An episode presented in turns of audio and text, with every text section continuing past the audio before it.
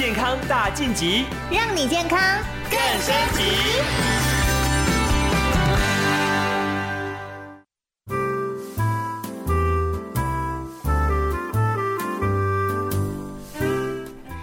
康大晋级，来来来，朋友们，哎，你应该都有听过肉毒杆菌哦。但是呢，通常我们好像都是在这个医学美容、医美上面听到哦。不过呢，这个肉毒杆菌可不是只有这么小小的功用哦。其实，在医学上面也有拿来治疗神经疾病的功效呢。所以呢，今天我们就非常高兴邀请到中国医药大学附设医院台北分院神经内科的杨昭南医师来跟我们分享。杨医师你好。哎，你好，主持人你好。是杨医师。哎、欸，想问一下哈，这个没想到肉毒杆菌居然我们听到的时候都是在医美，是是是，但其实它还是有很多在医学上面的一些疗效，对不对？是，是。它除了美容使用之外，还可以治疗哪一些疾病呢？是，就它其实除了美容以外，它在各个领域都有一些效用。嗯、那在神经科的话，它特别针对三个疾病有不错的疗效。是。哪三个疾病啊？是第一个是慢性偏头痛，哦、嗯、那第二个是中风后的肢体痉挛，是。那第三个呢，就是我们眼睑痉挛及半侧脸部的痙攣。哦，所以它其实是很有功效的。没关系，我们一个一个来问。好，大家一下听到三个就觉得哇哦。好，那先来看看偏头痛这个问题好了。哎、嗯，说实话，医师，这个去看偏头痛的人多不多啊？呃，偏头痛在神经科算蛮常见的前三名的疾病。啊，前三名哦。是。哦，那到底什么是偏头痛呢？我们怎么去定义它是偏头痛？是一般讲偏头痛指的是说。他的头痛是属于原发性，就是没有其他脑部的病变。嗯哼。那 通常呢，他的症状，呃，主要就是说有一个呃单侧，呃，我或是双侧的搏动性疼痛。嗯。那呃，可能是中度到重度的程度。是。那通常日常生活或是工作会恶化这种头痛。哦。那病人也常常会呃伴随着恶心或呕吐。嗯，那怕光或怕吵这样子哦，所以朋友们，如果你有像这样的问题的时候，这是已经摒除脑部其他的一些问题嘛，对不对？对。好，那呃，为什么会有偏头痛的原因呢？啊，是，对，一般民众或是病人也都会询问说，哎，那偏头痛为什么就是会发生？对啊，那一般来说，呃，大家比较担心是一些脑部的病变，嗯嗯嗯嗯，但是呢，事实上九成的病人，大大部分是没有这个问题，嗯，那大部分的就单纯头痛，对，那大部分认为的可能性是一个遗传性的因素，哦，那以及呃一个神经内分泌产生过度的神经敏感，是是，是，呃导致那个呃它神经。造成一些发炎啊，那些血管的扩张，所以就伴随着这个头痛的发生。哎、欸，那医生，我问一下哈，依照这个研究或者是调查、啊，对这个偏头痛哈，哪一些族群，比如说男生多还是女生多哈？他几岁的人比较多？是是，嗯，这个盛行率来讲哈，这个偏头痛其实。呃，以女生多一点。哦，女生果然比较神经紧张吗？是不是这样？是是，呃，不是。哦，医生不能乱讲话。对对对，女女生她可能是因为体质或是一些先天的一些特质，嗯、那她的肾虚一般是男生的三倍。啊，三倍哦，哎、欸，很多耶，是是是，嗯，那大概是几岁到几岁之间比较容易好发偏头痛？对，一般就是属于年轻族群，大概是二十到四十岁之间的女性。哦，对，那五个可能就有一个会罹患偏头痛。哎、欸，意思这偏头痛也很好玩呢，这也不是我从小就会得的一个状况哈，这就是到了某一个年纪了，对不对？是是是。哦，那这个偏头痛是不是又有分什么慢性的或者是一般的头痛？嗯，是是嗯。那一般来说，偏头痛如果以呃一般的状况来讲，呃每个月头痛天数不会太多，嗯，但是一旦呢它比较恶化、比较严重的时候，是它就会比较多时间呃在头痛的情况。那这个慢性偏头痛都是说，呃除了一般偏头痛刚才讲的一些定义以外，嗯，好就中重度的偏头痛有恶心、呕吐、怕光、怕吵这个情况以外，它呢又每个月。会有超过十五天，嗯，那这十五天有八天要被诊断为偏头痛的定义，哇，那每天呢会超过四个小时，是，那连续三个月，哦，这是比较严重，对，我的天哪，那其实这样蛮严重，影响到我们的正常生活的，是不是？没错。哦，那医生，那什么状况之下，我觉得我应该就要去看医生了？当然，这么严重的状况是一定要去看医生了。是是是。但是应该是到了什么样的程度的时候，其实我就应该去找医生报道了。一般是建议哈，就是民众如果说他自己的偏头痛。吃了止痛药一个月有超过四次，那、uh huh. 或者说他吃也没什么效，uh huh. 甚至影响到他生活的功能，uh huh. 我就建议要到神经内科的诊间啊，跟医师来讨论一下。哦，oh, 好，所以朋友们哈，身体是自己的，到底有多痛，你也是只有你知道哦。哦、嗯，你跟一直跟人家讲说我头好痛，我头好痛，可是没有人知道你痛的程度到什么程度啊。所以这个状况的时候，就要好好的去找医师诊断跟治疗。是。那杨医师，我想问一下哈，这个目前我们的这个医学上面有哪一些的治疗方式？还有我们可能到医院的时候，我们会接受哪一些的诊断呢？是是，嗯，我们一般来说就是 到我们神经科的门诊，我们会做比较详细的神经学检查，以及排一些适当的影像检测。嗯哼，那如果说在呃一切的状况都没有太大的问题，我们把它列为是一个。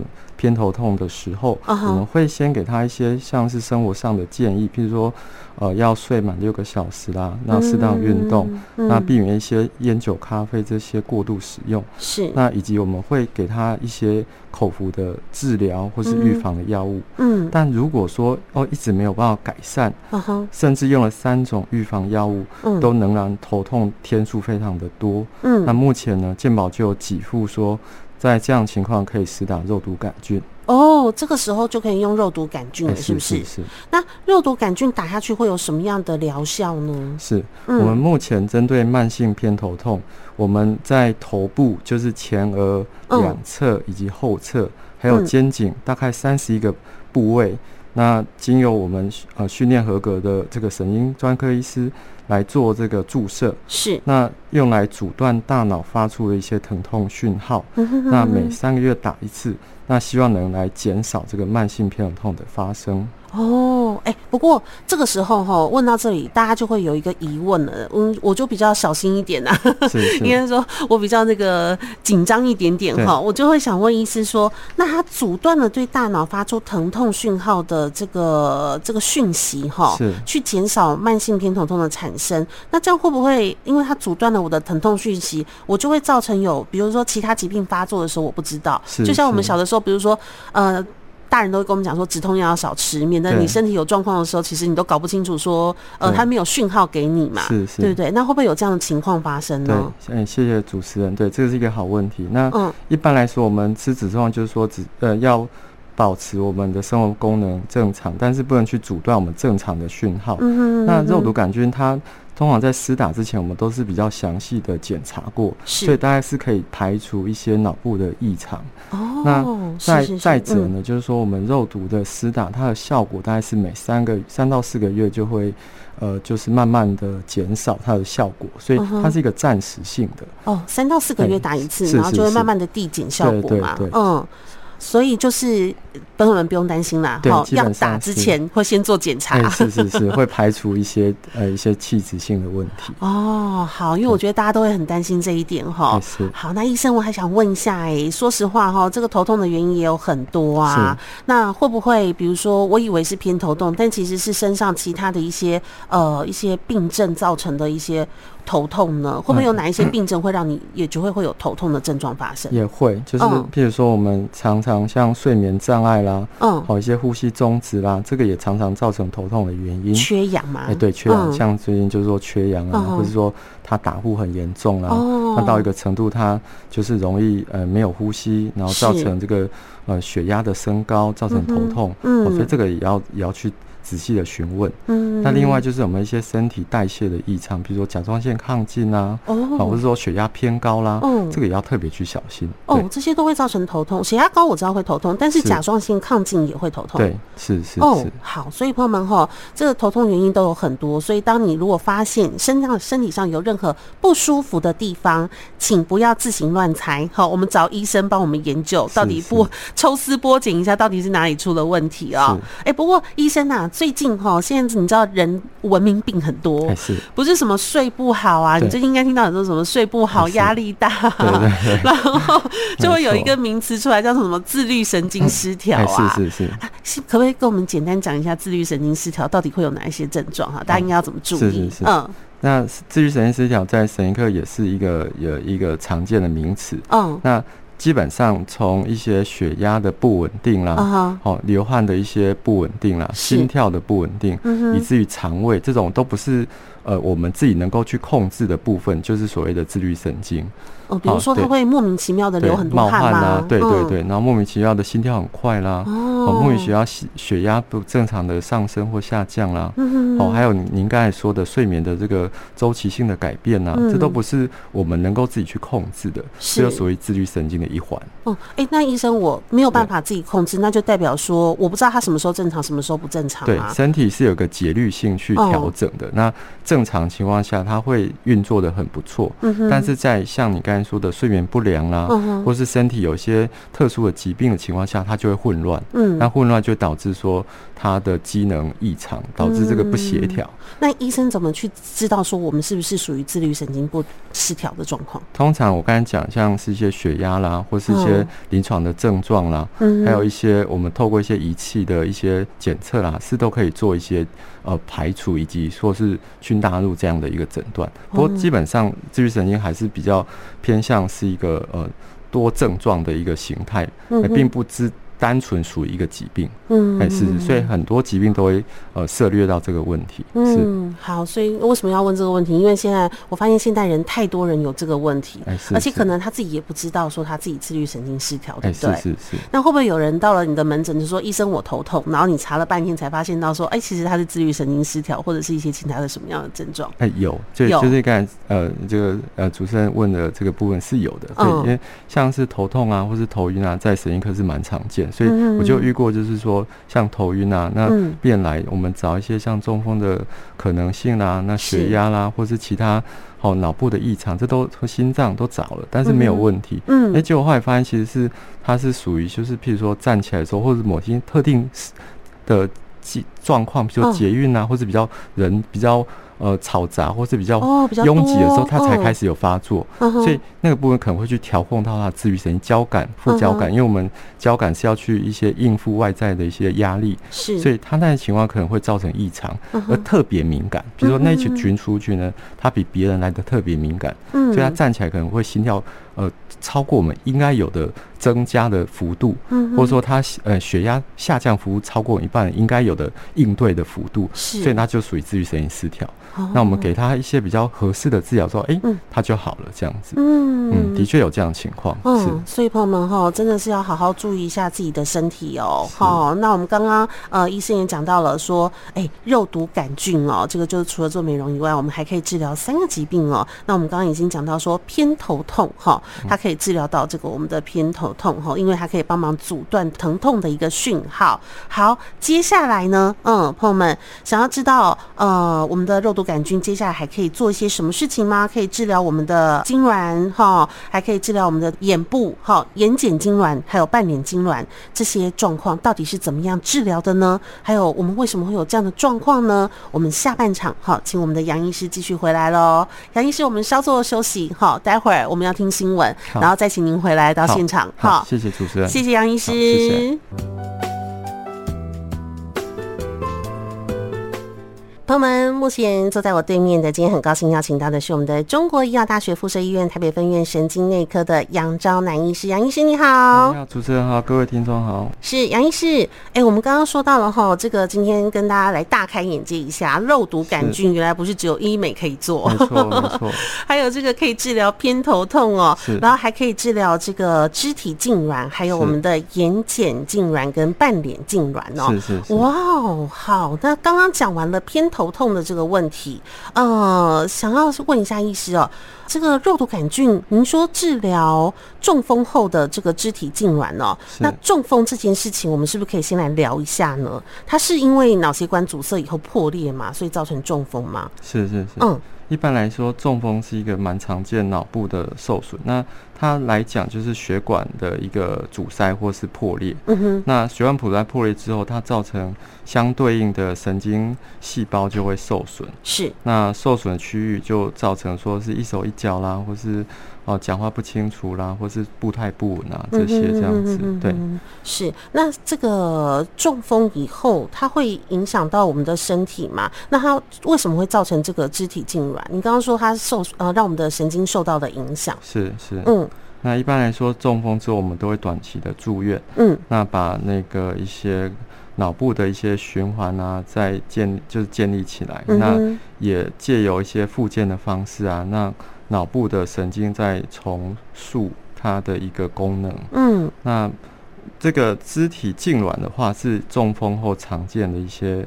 后遗症或并发症，后遗症或者是并发症。并发症来说，像中风之后，因为脑部的受损，所以它容易有一些癫痫的问题。嗯哼。那中风之后，它容易有一些吞咽障碍，嗯，所以有时候会呛到啦，会肺炎啊这些。嗯。那我像最近有些病人，他中风之后，他有产生忧郁或想哭的情况。哦，是。最后一个最重要就是说，中风其实肢体，你看有些复健它。手都会这样画半圆，哦，或者脚画半圆，它就是肢体比较软缩，或者整个整个弯起来，像是呃手手是没办法很自由的活动。嗯哼哼，对。哎，医生，我想问一下哈，你可不可以先跟帮朋友们稍微介绍一下这个痉挛到底是我们的肌肉的张力，它到底是怎么样？为什么会变成呃就是一个扭曲的状态？是是是。嗯，那因为中风之后，它肌肉的无力，嗯，哦，所以导致它可能在比如说手部的部分，它呃收缩。呃，跟这个放松，尤其是放松部位没办法很适合的放松，oh. 所以导致它肌肉要呃做一些被动的呃这个伸展的时候啊，它是是有阻力的，mm -hmm. 所以随着随着这个速度越快，它阻力越越高，这就所谓的痉挛。嗯、mm -hmm.，对，那痉挛会有什么问题？那就是说，一般痉挛之后，它会产生疼痛。哦、oh.。对，那疼痛之后，病人就不太想复健，就不想动了，对不对？不动之后，肢体是不是就容易呃更僵硬？然后呃。呃，肌肉没动之后，那个肌肉也会跟着萎缩，所以这样就是一个恶性循环。哦。是是是。所以这个痉挛之后，为什么就是如果中风之后导致肢体痉挛，为什么要复健？就是这个原因，对不对？欸、是是是。哦，那又因为疼痛的关系，会影响到复健呢？那现在我们到底是怎么样去治疗这个肢体痉挛这一部分呢？是，一般来说，肢体痉挛啊，除了常用的这个复健方式以外，嗯，那。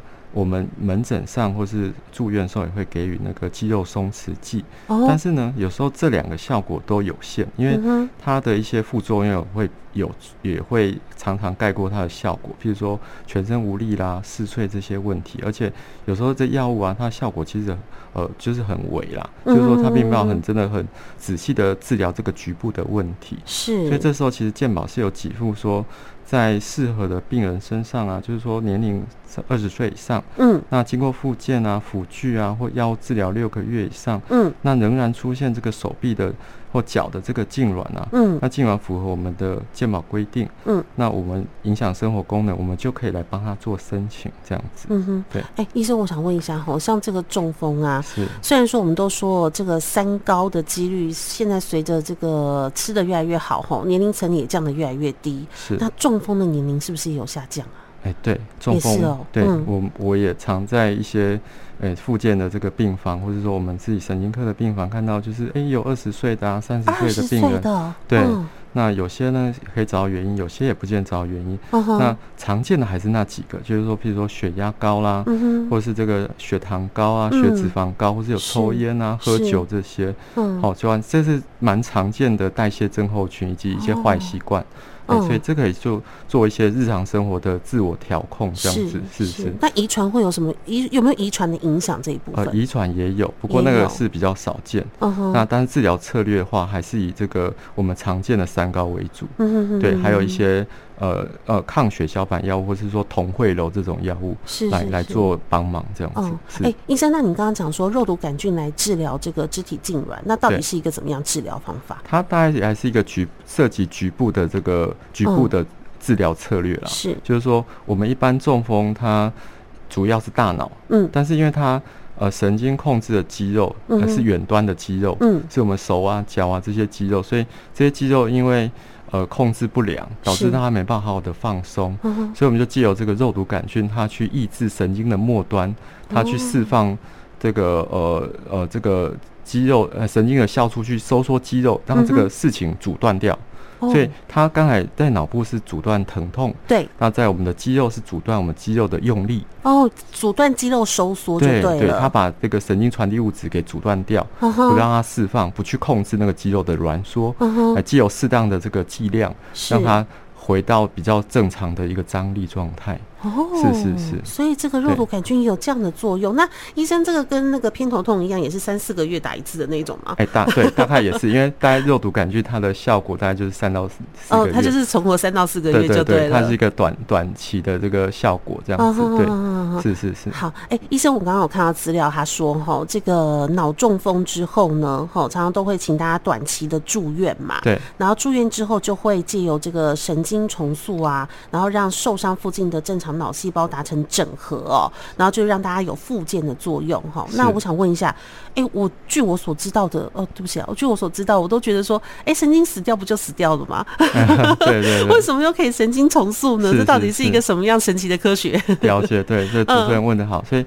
神经死掉，一般的认知是认为说它其实是没办法再生，这是我们目前的一个呃现况。Uh-huh. 但是呢，因为呃死死掉的部分是有限的，或者说它是一个比较呃固定的部分。是。那死掉的旁边那一群细胞啊，嗯、uh-huh. 呃借由时间或者说它复健的这个强度啊，或者说呃复健的部分，它其实是可以慢慢的去。呃，伸出它的触角去做重新连接，呃、嗯，连接它原本呃神经没有受呃受死掉的部分的那个它的工作，所以可以想象说，原本假设有一百个神经细胞，那死掉了五十个，那另外五十个就慢慢伸出它的触角去做连接它原本该有的工作，嗯、那试图的去做能它。之前原本应该是别人的工作来取代这样子哦，就是因为比如说这一班一一百个，然后但五十个已经毕业了，然后只剩下五十个人，然后五十个人就要把一百人的功课给做完。哎，是是是，类似这样的概念。好，讲到功课这件事情哦，好，那会不会说，哎，像这样子的话，这样的复健方式是有效的？所以朋友们哈，这复健还是不能放弃哦，大家还是要努力加油哦。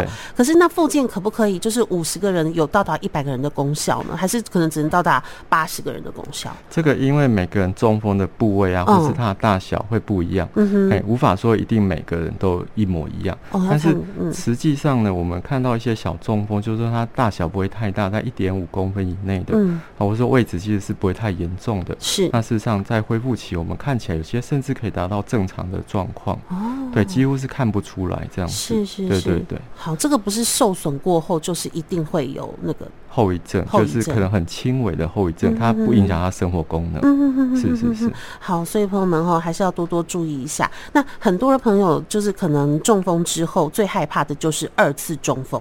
是对不对？对，好，大家都常常会听到说什么二次中风、二次中风。我想问一下医生，为什么中风过后很容很多人很容易就会有二次中风这件事情？那我们到底应该要怎么样去避免二次中风这件事情？是是是，因为我们好不努好不容易努力了复健之后，如果再次中风，那真的很天大的打击。嗯哼，所以我想控管它的风险还是最重要。是，所以像一些病人，他可能回去，他想说。他毕业啦，复健完了，嗯，他就不吃药啦，那这就很或是不量血压啦，那我想是一个比较呃会很大的一个风险，太冒险了。对，所以我们现在建议就是说，回家之后像血压来讲，他还是建议是好有一个月至少量个七天，嗯，那早上或睡前呢各量一次，嗯哼，那或许量一次或两次做一个平均，嗯哼，那希望像一般来讲居家血压希望是在目前的话一百三，嗯，八十以下毫米汞柱，好像的。状况它就是一个比较合格的血压的标准，哦、是。那其他像是血脂肪啦或血糖啊，嗯、都有一定的标准，我们都按这个标准去达成。那加上如果像是阻塞的时候，我们给他抗血小板药物，哦、或是心房颤动的时候给他抗凝血药物，嗯、那这样就基基本上可以达到八九成预防的效果。哦、嗯，不会再进步。再次的中风。是是是。好，那朋友们哈，现在老话一句哦，因为最近接将近中秋节了，有一些什么柚子啊，所以朋友们，如果你有吃一些这些药物的部分哈，有没有能不能吃一些呃柑橘类的一些水果类哦，可能还是要咨询一下你的医生哦，对不对，医生？是是是。嗯，好，那接下来哈，我们还有第三个，它还可以这个医疗第三个问题，就是我们的眼睑痉挛跟半脸痉挛。医生，为什么会有眼睑痉挛跟半脸痉挛这件事情？是是是，像像一般来讲，就是说我们常常看到有时候年纪大五十岁啊、六十岁的一些阿妈或是谁啊，就是他。呃，我现在做节目的时候，常常看到眼睛会一眨一眨的啊，或是有时候过度的眨眼啊。嗯。那事实上，如果说只是呃，就是短暂的一两天，那是应该是还好。嗯。但有时候常常啊，就是会看到说他们眨眼的时间是超过一个一个月啦，或是更久的情况。嗯。而且通常他有时候会局限在两只眼睛过度的闭眼，造成他张眼视是比较困难的。哦。对，所以这样的情况其实是一个比较病态的状态。那医生，人家常讲说什么啊？我眼皮一直跳，什么左手呃左眼跳急，什么右眼跳 手，是是 有关系吗？一般可能是一些民间的一个一个一个讲法。那也算是小小痉挛的一部分吗？是是是啊，那也是哦。对，但是通常不是很严重，通常随着时间它可能就就改善了。对，所以可能是一个短期的。是。但是我们要探讨是一个长期的，是，就是说长期的一个眼睑痉挛啊，或是长期一个半脸痉挛，这其实是会牵涉到一些脑部的对生活，或者是说。我们社交礼仪，或是说我们自己的的这个美观，是对不对？嗯、这些这样子。那医生，你刚刚讲到眼睑痉挛哦，你就说常常都是闭起来的状况，然后让他很难睁眼。像这种状况，是我们大概发现到什么时候就要赶快去看医生了？对，会不会很明显就让我感觉到说，哎、欸，我真的就是感觉到眼睑有问题？是是，嗯，一般病人他们来看神经科门诊，通常他会觉得说，他扎了超过了一至少一周，他会觉得说可能是一个。他觉得不是很常见的一个状况，所以他就会跑我们这边来询问，说是不是有一些额外的状况需要去注意。那我们借由一些神经学检查，或是一些哦，甚至影像啊，来帮他说明说，其实是有没有什么问题。但如果没有问题的，通常我们会配合当他肌肉松弛啊，或是睡眠改善，有些人他慢慢就就改善了。是，所以这是一个。